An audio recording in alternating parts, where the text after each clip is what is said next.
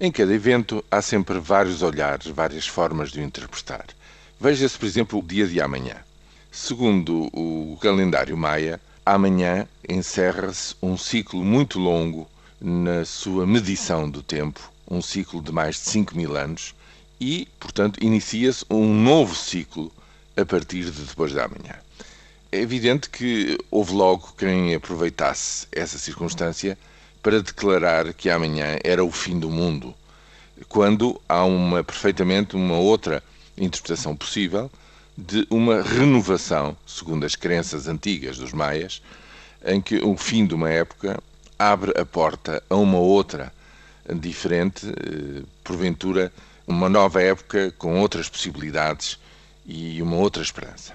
Isto vem a propósito de quê? A propósito de que estamos a chegar ao fim do ano e se olharmos, pararmos um momento e olharmos para trás, verificamos que nesta altura, por esta altura, segundo reputados economistas que falam a nível global, já não deveria existir euro, em boa verdade, porque já se deveria ter dado a saída da Grécia do euro com efeitos implosivos que não se conseguiam medir, já se tinha vaticinado que Portugal iria atrás e, portanto, no fundo, estaríamos neste momento em que nos encontramos agora, estaríamos já num processo, digamos, de desagregação da moeda única europeia. Ora, isso, felizmente, não aconteceu.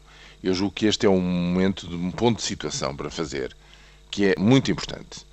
Porquê? Porque isto não é dizer que a situação da Grécia está resolvida, que não está, está muito longe disso.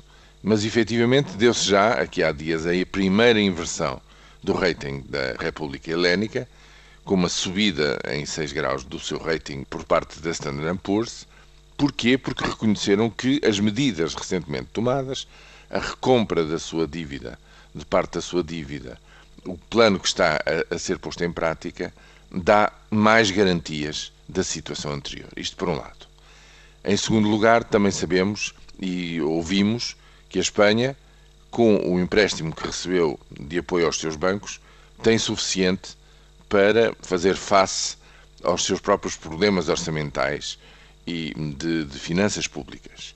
E finalmente verificamos que em Portugal as taxas de juro, digamos em prazos mais longos, estão efetivamente a recuar, estão a acalmar e eu diria mesmo que fala-se muito a 10 anos, evidentemente a redução para uma taxa inferior a 7% é simbolicamente importante, mas muito mais importante é que a taxa a 2 anos, eh, nos 3,6%, se começa, julgo eu, a aproximar de um valor que vai permitir ao Tesouro, digamos, proximamente, fazer o primeiro teste de uma emissão de obrigações do Tesouro a dois anos.